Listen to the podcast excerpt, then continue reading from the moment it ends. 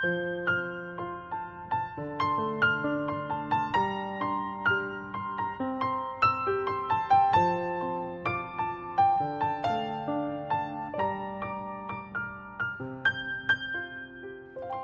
家好，我们是读书郎，我是既然。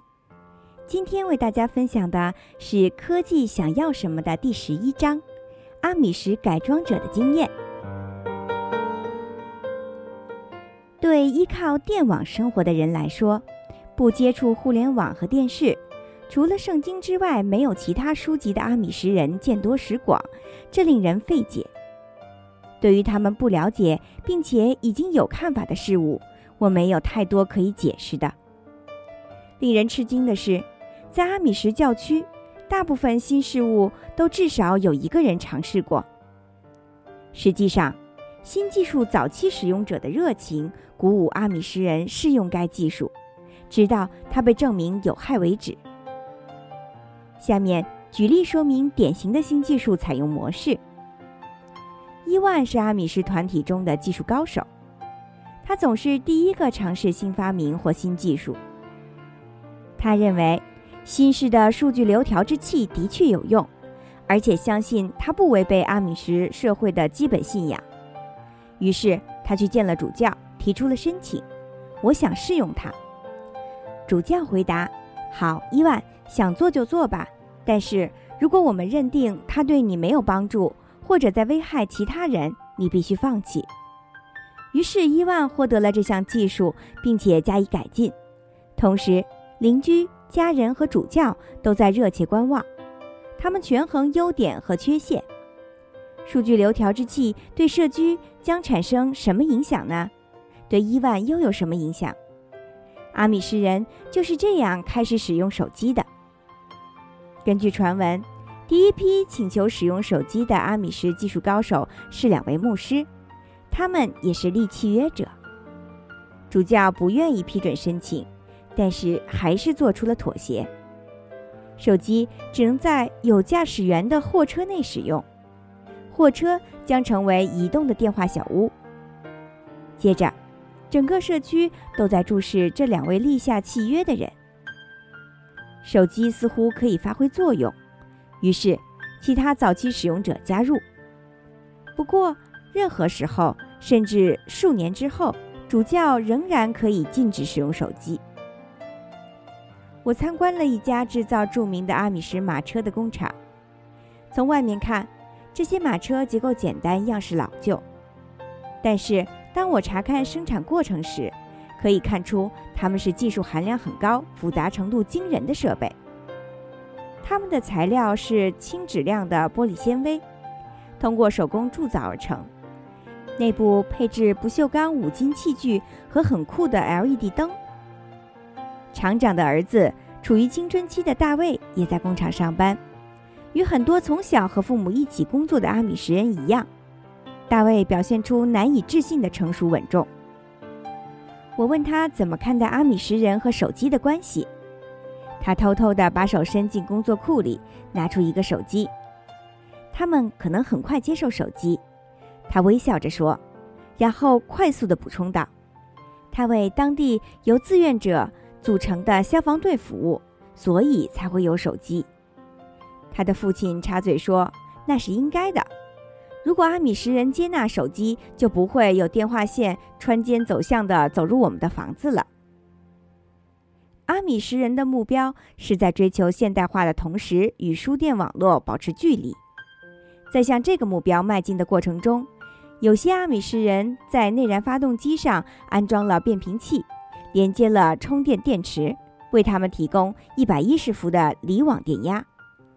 他们首先给电咖啡壶这样的专用电器供电。我看到有一家人在起居室的家庭办公室中摆放了复印机。现代家电是否会慢慢进入阿米什家庭，直到一百年后，他们拥有我们现在所拥有的一切呢？他们会接受汽车吗？当外界都在使用个人喷气式背包时，旧秩序派是否仍将驾驶旧式的内燃动力老爷车呢？他们会接受电动车吗？我问十八岁的阿米什人大卫。他预计未来将会使用什么样的交通工具。令我大吃一惊的是，他的回答是机敏的青少年所特有的。如果主教同意教区放弃马车，我可知道自己想要买什么车：黑色的福特四六零 V 八。这是五百马力的汽车，有些门诺教规规定使用黑色的普通汽车，没有铬合金和华丽的外表，因此黑色的改装汽车可以接受。他的父亲，马车制造商再次插嘴说：“即使那种情况确实发生了，还是会有以马和马车作为交通工具的阿米什人。”接着，大卫承认：“当我决定是否加入教区时，我想。”未来我也会有孩子，他们是否将在没有约束的环境中长大，我无法想象。阿米什人当中流行了一句短语：“守住底线。”他们都认识到这条底线在不断的改变，但是必须保留。《无电生活》这本书用图表标示，在其他美国人采用了某项技术之后，经过多少年，阿米什人才会接受这项技术。我记得，阿米什人的生活比我们落后五十年。他们现在使用的一半发明是在二十世纪出现的。他们没有全盘吸纳新事物，可是当他们真正接受时，这些事物已经是别人使用了五十年的旧事物了。经过这么长时间，收益和代价已经明朗，技术稳定，价格低廉。阿米什人按照他们自己的节奏，从容地接纳科技。他们是慢动作高手，正如一位阿米什男士所说：“我们不想停止进步，只是希望放慢速度。”不过，他们缓慢接受新技术的习俗具有启发性的意义。第一，有选择的接受，他们知道如何说不，不害怕拒绝新事物，无视的技术多于吸收的。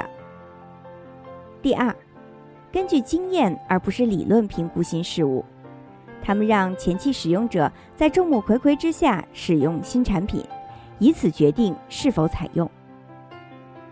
第三，建立选择标准，他们吸收的新技术必须能够巩固家庭和社区，使自己远离外部世界。第四，做出选择的不是个人，而是团体，社区制定。并强制执行针对科技的指导方针。这种方法对阿米什人是有效的，但对其他人是否可行呢？我不知道，其他地方没有尝试过。如果说阿米什改装者和早期使用者让我们有所感悟的话，那就是新事物出现后，首先必须尝试一下。他们的箴言是：先尝试，如果有必要的话再放弃。我们善于尝试，不善于放弃。要采用阿米什人的方法，我们必须集体提高放弃的能力。对于多元社会来说，这是非常困难的事。社会整体放弃某件事物需要相互支持。在阿米什社团之外，我还没有见过这种支持存在的痕迹。但是如果的确存在，将是引人注目的信号。阿米什人非常擅长应对科技。但是这种行为准则能给他们带来什么收益呢？他们的生活确实因为遵守这种准则而有所改善吗？我们可以看到他们放弃的东西，但他们是否收获了我们想要的东西呢？最近，一个阿米什人骑自行车沿着多雾的太平洋海岸线来到我家，我有机会和他深入地探讨上述问题。他在种满红杉的上坡路上骑了很长时间。满头大汗、气喘吁吁地出现在我家门前。他将自己那辆制作精巧的大航牌折叠车停在几英尺之外。他就是骑着这辆车从火车站过来的。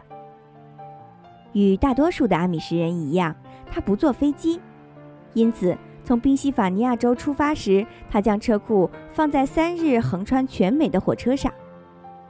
他不是第一次来旧金山。此前也骑车游览过整个加利福尼亚海岸，在火车、自行车和轮船上度过的时光，真正让他大开了眼界。此后的一周，我们的阿米什访客在卧室沙发上休息，午餐时向我们讲述他在以马和马车为交通工具、遵守旧秩序的老实人社区的成长经历。我们的这位老朋友叫做利奥，他是个很多方面都不平凡的阿米什人。我与利昂在网上结识，自然，网络是最不可能遇见阿米什人的地方。可是，利昂阅读了我在网站上发表的关于阿米什人的文章，然后给我发邮件。他从未上过高中，阿米什人的教育在八年级之后就停止了，却是少数几个上过大学的老实人中的一员。现在是一名高龄大学生，他已经三十多岁了。他希望研究医学，也许会成为第一位阿米什医生。很多曾经拥有阿米什身份的人也上过大学或者成为医生，但没有一个仍住在旧秩序教区。利昂的非凡之处在于，他是老实人教区的成员，但也享受能够在外部世界生活的乐趣。阿米什人有一项令人称奇的传统——还俗。在还俗期的几年时间里，青少年可以脱下家中缝制的统一服装，男孩子的吊带裤和帽子，女孩子的长裙和女帽，穿上宽松的裤子或者短裙，买车、听音乐、聚会。直到他们决定彻底放弃这种欢愉的现代生活，回到旧秩序教区，与科技世界真正的亲密接触，意味着他们完全知道外界可以提供什么，以及自己到底在拒绝什么。一样属于永久还俗的那一类人，尽管他从不参加聚会，但是工作非常努力。他的父亲经营了一家机器制造厂，因此利昂擅长使用工具。利昂第一次来我家的那个下午，我正在浴室里铺设水管。他很快就接手了这份乏味的工作。他对五金店里的零件极为熟悉，给我留下了深刻的印象。我听说过阿米什社区汽车技工的事迹，他们不驾驶汽车，但可以修理客户的任何车型。利昂讲到只乘坐马和轻便马车的童年生活。上学时学到的知识和只有一个房间的校舍。这时，强烈的渴望之情涌上了他的脸颊。既然他选择了离开，也就放弃了舒适的旧秩序生活。在外人看来，没有电力、中央空调系统、汽车的生活，如同一种痛苦的折磨。奇怪的是，阿米什生活提供的安逸时光比当代都市生活更多。按照利昂的讲述。他们总有时间进行棒球比赛、读书、拜访邻居、从事其他感兴趣的活动。很多关心阿米什生活的人对他们的勤劳进行了评价。这种勤劳让埃里克·布伦德这样的人深感惊奇。他是麻省理工学院的研究生，放弃了工程学士学位，离开学校，与旧秩序阿米什社团一起生活。就是为了揭示这种生活方式，给予人们多少闲暇时光。不是阿米什人的布伦诺和妻子一起，将家中能够舍弃的器具全部扔掉，尽可能尝试像老实人那样生活。他在《更好的生活》一书中详细记述了这件事。在两年多的时间里，布伦诺逐渐接受了他所谓的超简约生活方式。超简约生活，使用最少的必要技术制作某物，像他的旧秩序阿米什邻居一样，他把需要使用的技术减少到最低程度，没有电动工具和家用电器。布伦诺发现，拒绝电子娱乐、往返长途汽车和琐碎的家务的目的，仅仅在于维持已有的复杂技术，从而获得更多的休闲时间。事实上。强制性的手工伐木、用马运送肥料以及借助油灯做饭，让布伦诺第一次真正拥有了闲暇时光。同时，艰苦繁重的体力劳动令人满意，值得去做。布伦诺告诉我，他收获的不仅是更多的安逸，还有成就感。温德尔·贝里是一位思想家和农夫，他采用马这样的传统工具，而不是拖拉机耕地。和阿米什人非常相似，如同埃里克·布伦诺一样，贝里从体力劳动和农耕成果的真实生活中获得了巨大的满足。贝里还是一位语言大师，没有人可以像他那样出色地描述极简约生活方式能够提供的礼物。他的文集《优质土地的礼物》中，有一个非常特殊的故事，描述了用最少的技术获得近乎于狂喜的成就感。去年夏天的一个炙热潮湿的下午，我们第二次去砍伐苜蓿，一丝风也没有。当我们把苜蓿装入了马车时，潮湿的热空气似乎包裹着我们，粘在身上。在仓库里感觉更糟，吸至屋顶使温度更高，令空气越发贴身静止。我们比平常更加安静的工作，没有时间交谈。这是令人痛苦的时刻，毋庸置疑。而且，在可以触碰的范围内，没有风扇按钮。可是我们坚守岗位，甚至心情舒畅。这绝非未来主义式的情感释放。完成工作后，在大榆树的树荫下，我们坐在树桩上讲故事、大笑、长时间交谈，愉快的一天。为什么我感到愉快？没有人可以通过逻辑推导说明原理，它太过于复杂和深奥，无法用逻辑解释。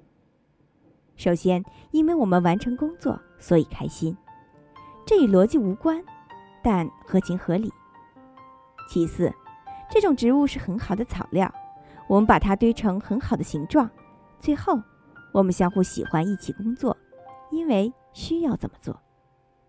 就这样，经过六个月挥汗如雨的工作之后，一月里的一个寒冷的傍晚，我来到马厩喂马。夜幕低垂，大雪纷飞，雪花夹着北风之力穿过马厩墙壁的缝隙。我把畜栏固定好，在草里放上玉米，然后爬到阁楼上，将散发清香的草料扔进饲料槽。我打开后门，马儿进来，沿着过道依次进入畜栏，雪花落在他们的背上，马厩里响彻他们咀嚼的声音。到回家的时间了，安逸的生活在前方等着我。闲谈、晚餐、炉火、一些书籍。同时，我也知道，所有的牲畜已经喂饱，正美美的休息。我的舒适因为他们而放大。我走出了马厩，关上门，心里很满足。我们的阿米什人利昂提到了同样的等式。干扰越少，越容易满足。他的社区时刻准备欢迎他回去，这种感受是显而易见的。想象一下，如果需要的话，邻居会替你支付医药费，或者在几周内无偿帮你修建住所。更重要的是，你可以为他们做同样的事情。对技术的使用程度最小化，不受保险或信用卡等文明新产品的拖累。这些因素造成对邻居和朋友的日常依赖。住院治疗由教区成员支付费用，他们还会定期看望病人。被大火或者风暴摧毁的仓库将以仓库建造的形式重建，不用申请保险金。同龄人提供金融、婚姻和行为方面的咨询服务。社区尽可能的自力更生。并且仅仅因为它是阿米什社区，才能够自力更生。我开始理解阿米什生活方式对他的年轻人所具有的强大吸引力，也明白今天大部分人即使还俗后，仍然选择留下来的原因。里昂发现，在他的约三百名年龄相仿的教区的朋友中，只有两到三个人放弃这种高度限制技术的生活。加入略微宽松但仍不属于主流的教区。不过，这种封闭性和依赖性的代价是选择有限。没有人教育程度超过八年级，男性从业范围很窄，女性只能做家庭主妇。对阿米什人或过着超简约生活的人来说，要获得成就感，必须从事传统工作：农民、商人和家庭主妇。但不是每个人都天生具备农业技能，也不是每个人都能够完美的适应马匹、谷物的生活节奏和季节的变化规律，以及与山村安逸生活永远的亲密接触。阿米什人的生活规划中会包括支持数学天才或者整日沉迷于音乐创作之人的内容吗？我问利奥。如果所有的孩子教育程度提高至十年级，而不是现在的八年级，仅仅作为尝试，那么阿米什生活的全部优点，所有令人舒心的互助行为带来的满足感的体力劳动和可靠的社区基础建设，是否能够保持？哦，你知道，他说，孩子们的激素大约在九年级时开始分泌，男孩甚至有些女孩就是不想坐在凳子上写作业。他们要求既动手又动脑，渴望成为有用的人。这个阶段的孩子们参与实践工作，可以学到更多的知识。理由很充分。我十岁时希望自己做些真正的东西，而不是被关在乏味的高中教室里。但是，阿米什人为了保持现在的生活方式，需要依靠外界。技术最少化的准则是他们的选择。然而，使这个选择能够实现的是技术元素，他们的生活方式离不开技术元素。长期以来，我一直对这样的问题感到困惑：为什么类似阿米什人的非主流群体，基本上只有在北美才能看到呢？我用了很长时间努力寻找日本的阿米什人、中国的阿米什人、印度的阿米什人，甚至伊斯兰的阿米什人，却没有任何结果。我发现以色列有些激进的正统犹太人排斥电脑，类似的还有两个小规模的伊斯兰教禁止用电视和互联网，以及印度的某些僧人拒绝乘坐汽车和火车。据我所知，北美以外没有其他现存的大型团体以技术最少化为基础建立生活方式。那是因为，在科技发达的美国之外的地区。这样的理念似乎是疯狂的。这种自愿放弃式的选择，只有在有物可弃的情况下才有意义。早期的阿米什异端分子与相邻的欧洲农民没有区别。由于受到教廷的极端迫害，阿米什人以停止技术升级的方式保持与世俗主流社会的隔离。今天，他们不再受到迫害，但仍然是科技高度发达的美国社会的异类。个人再创造行为和进步所产生的持久推动力是美国的标志。阿米什人的选择与此相反，但也生机勃勃。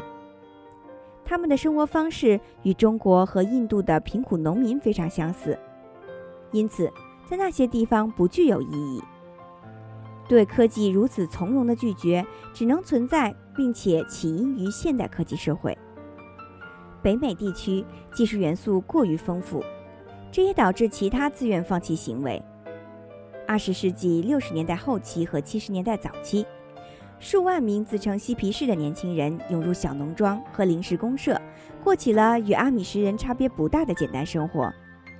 我就是这场运动的参与者。温德尔·贝里是我们当时追随的导师之一。我们在美国农村开展了小范围的实验，丢弃现代科技，手工打井，自磨面粉。养殖蜜蜂，用自然晒干的泥土建房，甚至制作不定期工作的风车和水力发电机，试图重建新世界。有些人还从宗教中寻求安慰。我们的发现与阿米什人的知识相似，这种简约性在团体中使用效果最好。实现方式不是完全抛开科技，而是只要部分技术。最有效的似乎是我们所谓的适当技术的技术含量低的方案。这种扎染式的、慎重的、自觉使用适当技术的生活方式，一段时间内让我们深感满意。今天就为大家分享到这里，感谢您收听由凯文·凯利所著的《科技想要什么》第十一章《阿米什改装者的经验》。在下一小节继续为大家介绍阿米什改装者的经验。精彩内容敬请关注，我是既然，我们是读书郎，谢谢收听，再见。